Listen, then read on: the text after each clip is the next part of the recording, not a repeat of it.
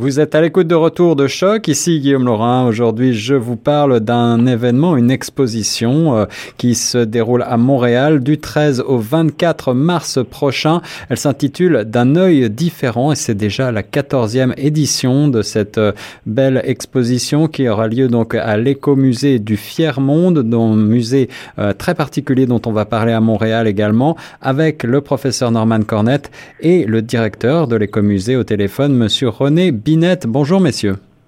Bonjour, merci pour l'invitation, Monsieur Laurent. Bonjour. Toujours un plaisir. Alors, euh, en quelques mots, on va commencer simplement par évoquer euh, le propos de cette exposition d'un œil différent, un événement culturel annuel qui rassemble plus de 200 artistes multidisciplinaires quand même, ayant ou non une, une déficience euh, et qui expose donc en art visuel dans une programmation extrêmement variée avec donc des événements et on va parler euh, de cette exposition avec euh, euh, un certain nombre d'illustrations à la clé qui seront mises sur le site chocfm.ca. C'est un événement qui se déroule dans le cadre de la Semaine québécoise de la déficience intellectuelle et donc une très belle exposition et pour une belle cause. Mais avant de parler de l'exposition en elle-même, eh bien, j'aimerais revenir sur l'écomusée en lui-même, cet écomusée du Fier-Monde qui se trouve au 2050 rue Amersta à, Montréal. Euh, messieurs, monsieur René Binette, directeur, est-ce que vous pouvez nous expliquer euh, quel est le mandat de ce musée? Voilà, ben peut-être que pour comprendre euh, un peu ce qu'est notre mandat, il faut euh, regarder un peu qu'est-ce que c'est qu'un écomusée. En fait, euh, l'écomusée du Fier-Monde, qui euh, a été créé au tout début des années 1980, s'inscrit dans un mouvement qui s'appelle la nouvelle muséologie, c'est-à-dire une réflexion euh, des professionnels des musées sur euh, un renouvellement des musées. À partir d'un certain nombre de constats qui étaient faits sur les musées, euh, qui parfois étaient considérés comme des lieux un peu fermés sur eux-mêmes, parfois euh, beaucoup trop euh, centrés sur euh, la délectation des œuvres et sur les objets, si je puis dire. Il y, y, a eu tout un mouvement pour démocratiser le musée, pour mhm. ouvrir le musée vers les publics. Alors, l'écomusée du Fier-Monde et les écomusées, en fait, qui est un mouvement international, ont été créés dans cette foulée d'une réflexion pour que le musée s'ouvre vers les publics. C'est ce qui c'est ce qui caractérise vraiment le, ce mouvement de la nouvelle muséologie. Une volonté donc euh, de démocratiser, vous l'avez dit, d'être populaire et euh, peut-être un petit peu moins euh, intellectuel, un petit peu moins matérialiste également. C'est bien ça le propos de cet écomusée du Fiermonde. D'où vient le d'où vient le nom écomusée du Fiermonde? Ben, le nom Fiermonde, ben, le nom écomusée, bien sûr, comme je vous le disais, c'est un, mouvement qui, qui vient de France. Il y a une fédération d'ailleurs des, écomusées de France dont, dont nous faisons partie parce qu'ils ont des membres un peu à l'extérieur aussi. Bon, le Fiermonde, euh, c'est qu'au début des années 80, dans le quartier centre-sud dans lequel on se trouve, qui est un quartier, euh, surtout à l'époque, euh, un quartier défavorisé, un quartier, nous sommes dans un ancien quartier industriel et ouvrier qui a connu une désindustrialisation et, et une certaine, euh, comment je dirais, réorientation urbaine et parfois il y a eu des, une dégradation du, urbain.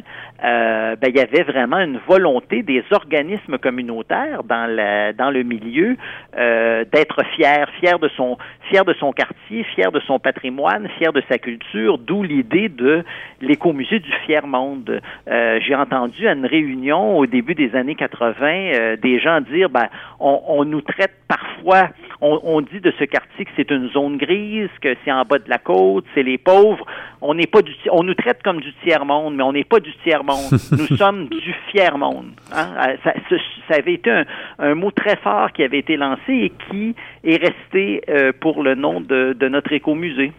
Et un écomusée qui se trouve aussi euh, dans une architecture en elle-même tout à fait remarquable, une architecture typique euh, des, des, arts déco des années 20, euh, un écomusée donc qui, dans un ancien bain public, je crois.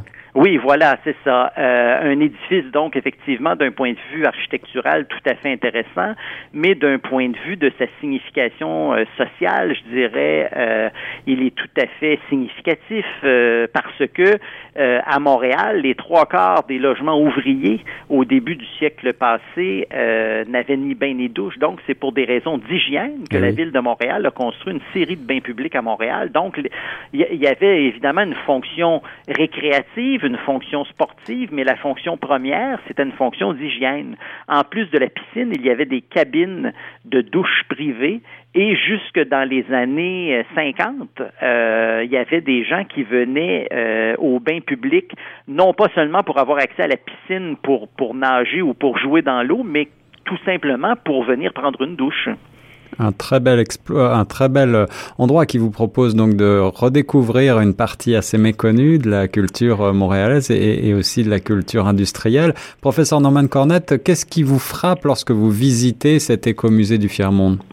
Mais dans un premier temps, j'invite euh, l'auditoire de Choc FM de, de, consulter le site internet de l'écomusée, donc www.écomusée.qc.ca. Or, quand je pense à l'écomusée du fier monde, je pense à cette expression joindre l'utile à l'agréable. Euh, souvent, quand on parle de l'esthétique, c'est pour l'élite. Or, il y a toujours, euh, quand je viens ici, ça fait quelques années déjà, j'ai l'impression qu'il y a foncièrement une conscience sociale. Donc, comment créer une synthèse entre les arts et une conscience sociale. Et en tant qu'historien de formation, qui a fait, euh, j'ai fait le doctorat justement sur l'histoire du Canada français, du Québec et euh, une bonne partie sur Montréal. Je rappelle euh, à l'auditoire, à l'époque dont parle M. Binet, donc au tournant du XXe siècle, la première décennie du XXe siècle, Montréal était facilement la plus grande ville du Canada. Très, euh, l'industrie était forte et importante, mais en même temps, il y avait déficience au point de vue de la santé et l'hygiène publique. En point tel, Monsieur euh, Laurent, croyez-le ou non, que le taux de mortalité à par, euh, parce qu'on on, on, vivait dans des conditions qui étaient qui manquaient tellement de salubrité oui, euh, rivalisait Mumbai en Inde. Et ça jusque, vers 1910. D'où la raison d'être des bains publics parce qu'il y avait ces maladies qui se propageaient. De plus, euh, quand on pense au musée, on pense à, l'élite culturelle, on, pense à la bourgeoisie, on, pense à l'aristocratie, et, donc c'est pour les plus raffinés, les, plus... Mais on est dans un quartier populaire, on, est dans un quartier modeste, mais, mais on, on est dans... Euh, et, c'est ça que j'admire aussi en tant qu'historien. Souvent, il y a des expositions fouillées ici, en collaboration avec l'Université du Québec à Montréal, des projets de recherche, des projets de, euh, euh, de muséologie. Et donc, je vois qu'il y a, euh, il y a une valeur tout à fait unique. Et la réception qu'on a ici, on a l'impression que c'est pour, c'est exprès pour monsieur et madame tout le monde, que, que, que les gens ont partie prenante dans, dans, dans ce musée. Et, non pas qu'ils sont des, des, des, visiteurs, des méconnus, des inconnus, des étrangers, mais au contraire, on les accueille à bras ouverts. Et, ça, c'est d'autant plus le cas avec l'exposition actuelle euh, d'un œil différent euh, je dois dire, euh, je vous le confesse en toute franchise, lors du vernissage, euh, j'ai vu des, littéralement des centaines de personnes, beaucoup qui, de ces personnes, et le langage est important, des personnes ayant une déficience intellectuelle. Eh bien, qu'est-ce qui m'avait frappé, Monsieur Laurent? C'est que les personnes ayant des, une déficience intellectuelle ce n'est pas exclusif aux, aux gens d'un certain créneau. J'en ai vu des, des, des gens euh, francophones, j'ai vu des gens de familles immigrantes, euh, j'en ai vu des ethnies différentes, mhm, mhm. Et, et, je me suis dit, il y a un propos euh, de, de l'universalisme dans cette exposition, tout comme dans ce musée, parce qu'on veut favoriser, on veut fixer l'objectif sur la condition humaine. Et sur le plan individuel, avec euh, chacun ou chacune des 200 artistes qui participent dans l'exposition d'un œil différent, mais aussi sur le plan social, parce que la vocation première de l'écomusée du Fier-Monde, pour moi, elle est avant tout, avant tout une vocation sociale. Il y a une conscience sociale. Sa raison d'être, c'est pas pour euh, euh, un petit euh, groupe de personnes, mais c'est pour la population, pour, les travailleurs, pour les gens de, toute orientation différente. Et d'ailleurs, j'invite l'auditoire de Choc FM de consulter le, le site web d'un œil différent, www d'un œil différent.com. Et d'un œil différent, c'est tout d'un trait. Hein. Il y a également la page Facebook d'un œil différent un écomusée donc euh, populaire et social avec des beaux projets participatifs. Il n'est pas sans me rappeler, euh, mais euh, je vois si vous regardez également sur la page Wikipédia, tout simplement de écomusée du Fier Monde, qu'il a été fondé en 1980 et incorporé en 1982. et, et il me fait penser à un musée français qui s'appelle la Piscine à Roubaix et qui, sur le même principe, mais plus tard, a ouvert en 2001, a été une transformation finale finalement d'un ancien, d'une ancienne piscine, comme son nom l'indique, d'un ancien bain, euh, art déco également, euh, en, musée. Mais euh, ici, le, propos de l'écomusée du Fiermonde, c'est bien donc la, la démocratisation des arts sous toutes leurs formes. Alors parlons maintenant un petit peu, si vous le voulez bien, plus avant de cette exposition, d'un œil différent. C'est la quatorzième édition de cet événement consacré donc aux artistes émergents et professionnels ayant ou non une déficience intellectuelle ou un trouble du spectre de l'autisme. Euh, D'où vient euh, cet euh, événement, cette quatorzième édition déjà? Comment est-ce que tout a commencé? Je dirais que euh, c'est issu d'un partenariat parce que euh, dans la philosophie de l'écomusée du Fiermonde, de s'ouvrir au public, de travailler dans une, un esprit de démocratie culturelle, la question des partenariats est au cœur de, de nos préoccupations et au cœur de l'ensemble de nos projets. L'idée de l'écomusée du Fiermonde, c'est aussi l'idée de ne pas travailler en phase clos, d'imaginer imaginer des projets euh, qui pourraient être tout à fait intéressants et pertinents, mais on veut un musée qui soit utile, utile à la vie, utile à la communauté, utile aux collectivités euh, de toutes sortes. Alors, l'ensemble de nos projets sont des projets qui se font en partenariat. Et Toujours également, on a une préoccupation, le rapport que nous avons avec le public, je parlais de nouvelle muséologie, cette volonté d'ouvrir le musée et donc de développer, M. Cornette en parlait un petit peu tout à l'heure, développer un rapport avec le public qui soit différent. Euh, donc, euh, les gens, bien sûr, sont invités comme, comme visiteurs, mhm. mais nous avons aussi, on, on, on, fait une place aux gens comme participants dans les projets. Les, les gens ne sont pas que visiteurs, c'est leur culture, c'est leur production euh, qui est présentée euh, en nos murs. Alors, euh, d'un œil différent, en fait, c'est un regroupement de plusieurs organismes qui sont spécialisés, euh, des gens qui interviennent auprès euh, de ce public, euh, des gens qui vivent avec une déficience intellectuelle ou un trouble du spectre de l'autisme. Ces gens-là, euh, ils font souvent avec eux toutes sortes d'activités. Hein. Alors, il y a toutes sortes de, de, bon ah, qui, qui, prennent différentes formes. Alors, ça peut être des choses euh, tout à fait concrètes sur euh, comment fonctionner dans la société. Euh, bon, ce, hein, le BABA de je ne sais trop faire, faire, faire ses courses ou prendre prendre le transport en commun, mais il y a aussi des ateliers culturels. Ces gens, pendant plusieurs semaines, sont invités à créer des œuvres. Euh, et une des choses qui est extrêmement intéressante, euh, et ce sont les intervenants euh, spécialisés qui nous le disent, c'est que lorsqu'il est question de création artistique, tout le monde, malgré les différences, tout le monde est sur le même pied d'une certaine façon. C'est une façon extrêmement valorisante euh, de, travailler avec ces gens. Et euh, voilà, le résultat, c'est euh, comme on le disait tout à l'heure, c'est au moment de la semaine québécoise de la déficience intellectuelle de présenter cette grande exposition pendant deux semaines. Je dirais exposition, mais aussi toutes sortes d'activités pendant, pendant les deux semaines, euh, où le résultat de ce que ces gens font pendant leurs ateliers pendant plusieurs semaines est présenté, euh, et comme je, je, le disais, dans, dans un véritable musée. Hein? Alors, c'est c'est pas mm-hmm. présenté seulement sur les murs de leurs ateliers, ce qui ce qui est bien en soi, mais voilà, ils sont ils ont leur place. On fait une place à leur culture, on, leur fait une place. Voilà, c'est ça.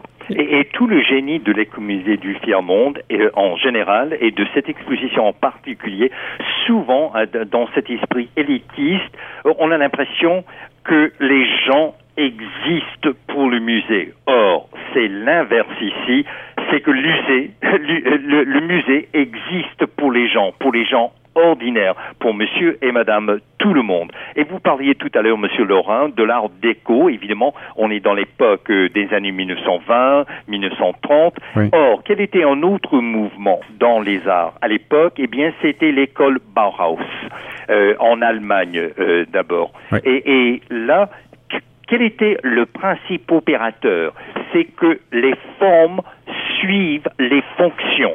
Eh bien, c'est ça que, j'admire ici, c'est que le musée est en conséquence des fonctions des fonctions sociales.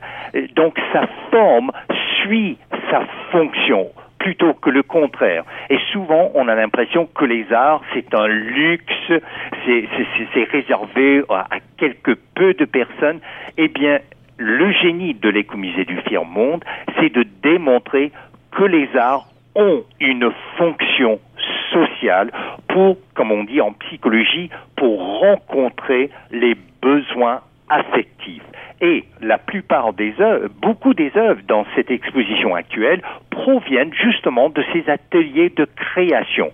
Et sur le plan esthétique, euh, l'auditoire de Choc FM peut voir sur, sur le site internet euh, de Choc FM les œuvres comme celle qui s'intitule Madame Dupont eh bien là, on est dans, dans un, un esthétique qu'on qu'on peut dire de l'art brut, de l'art naïf, mais autant plus valable. Et j'ai eu le plaisir de, de, lors du vernissage de voir ces artistes. Et voici le, le, la raison d'être de, de, de, de, cette exposition, de, de, de réaliser le plein potentiel de ces gens qui euh, ayant une déficience intellectuelle. En fait, l'acronyme c'est DI près d'union TSA qui veut dire une déficience intellectuelle ou un trouble du spectre de l'autisme. Donc DI près d'union TSA. Et en tant que traducteur, euh, en, tant que euh, euh quelqu'un comme vous à la radio, je porte beaucoup d'attention aux mots. Euh, dont on caractérise les gens. Et vous savez, quand on pense aux expressions qu'on utilisait autrefois pour parler de ces personnes ayant une déficience intellectuelle, ces mots étaient chargés de sens, de sens péjoratif. Oui. Alors justement, professeur Cornette, justement pour euh, vous demander pour finir, est-ce qu'on peut euh, euh, savoir si, à votre avis, à tous les deux, messieurs, euh, les talents qui sont exposés ici avec ces plus de 200 artistes multidisciplinaires dans cette exposition d'un œil différent, est-ce que vous avez le sentiment qu'ils changent justement, qu'ils contribuent à changer le regard que le public porte sur les euh, personnes atteintes de déficience intellectuelle aujourd'hui? Mais, mais dans son premier temps, euh, Monsieur Laurent, il y avait des centaines de personnes au vernissage. Et que, quand on dit l'écomusée du fier monde, et je, euh, je vous assure, Monsieur Laurent, que ces artistes étaient pas un petit peu fiers de voir des centaines de personnes se déplacer, voire acheter des œuvres. Et, et il y a des œuvres qui, qui sont, mais Ouh, forte. Je pense, il y a une photographie qui s'intitule Fille d'enfer. Ça veut tout dire. Et, Mais, et, mais c'est tout, c'est tout en nuance, c'est une œuvre subtile et sophistiquée, mais j'ai bien ressenti le vécu. Et en, par contre, tout à côté, vous avez une œuvre qui s'intitule Tourbillon de bonheur. Or, il y a justement cette, cette dichotomie entre euh, tourbillon et bonheur. Et je crois que ça explique la, la, la condition de ces personnes ayant une déficience euh, intellectuelle ou en un, trouble du spectre de l'autisme. Ce n'est pas une contre l'autre, c'est que c'est ça la vie. Et tourbillon D'un œil différent, c'est la quatorzième édition de cette très belle exposition, une très belle cause également. Et je vous euh, rappelle que l'entrée est gratuite. L'entrée à l'écomusée du Fier Monde situé au 2050 rue Amherst à Montréal. Si vous êtes de passage, c'est du 13 au 24 mars prochain. Euh, monsieur René Binette, monsieur professeur Norman Cornette, merci beaucoup. Merci à vous. Et bientôt, on va lancer une galerie virtuelle sur www.dunœildifférent.com de sorte que les gens puissent acheter et voir l'année longue les œuvres euh, d'un œil différent. Et l'exposition est à l'écomusée jusqu'à dimanche. Il y a des activités. C'est une possibilité de venir voir les œuvres, rencontrer les artistes également. Bienvenue à tout le monde. Merci beaucoup et nous on reste sur Choc FM 105.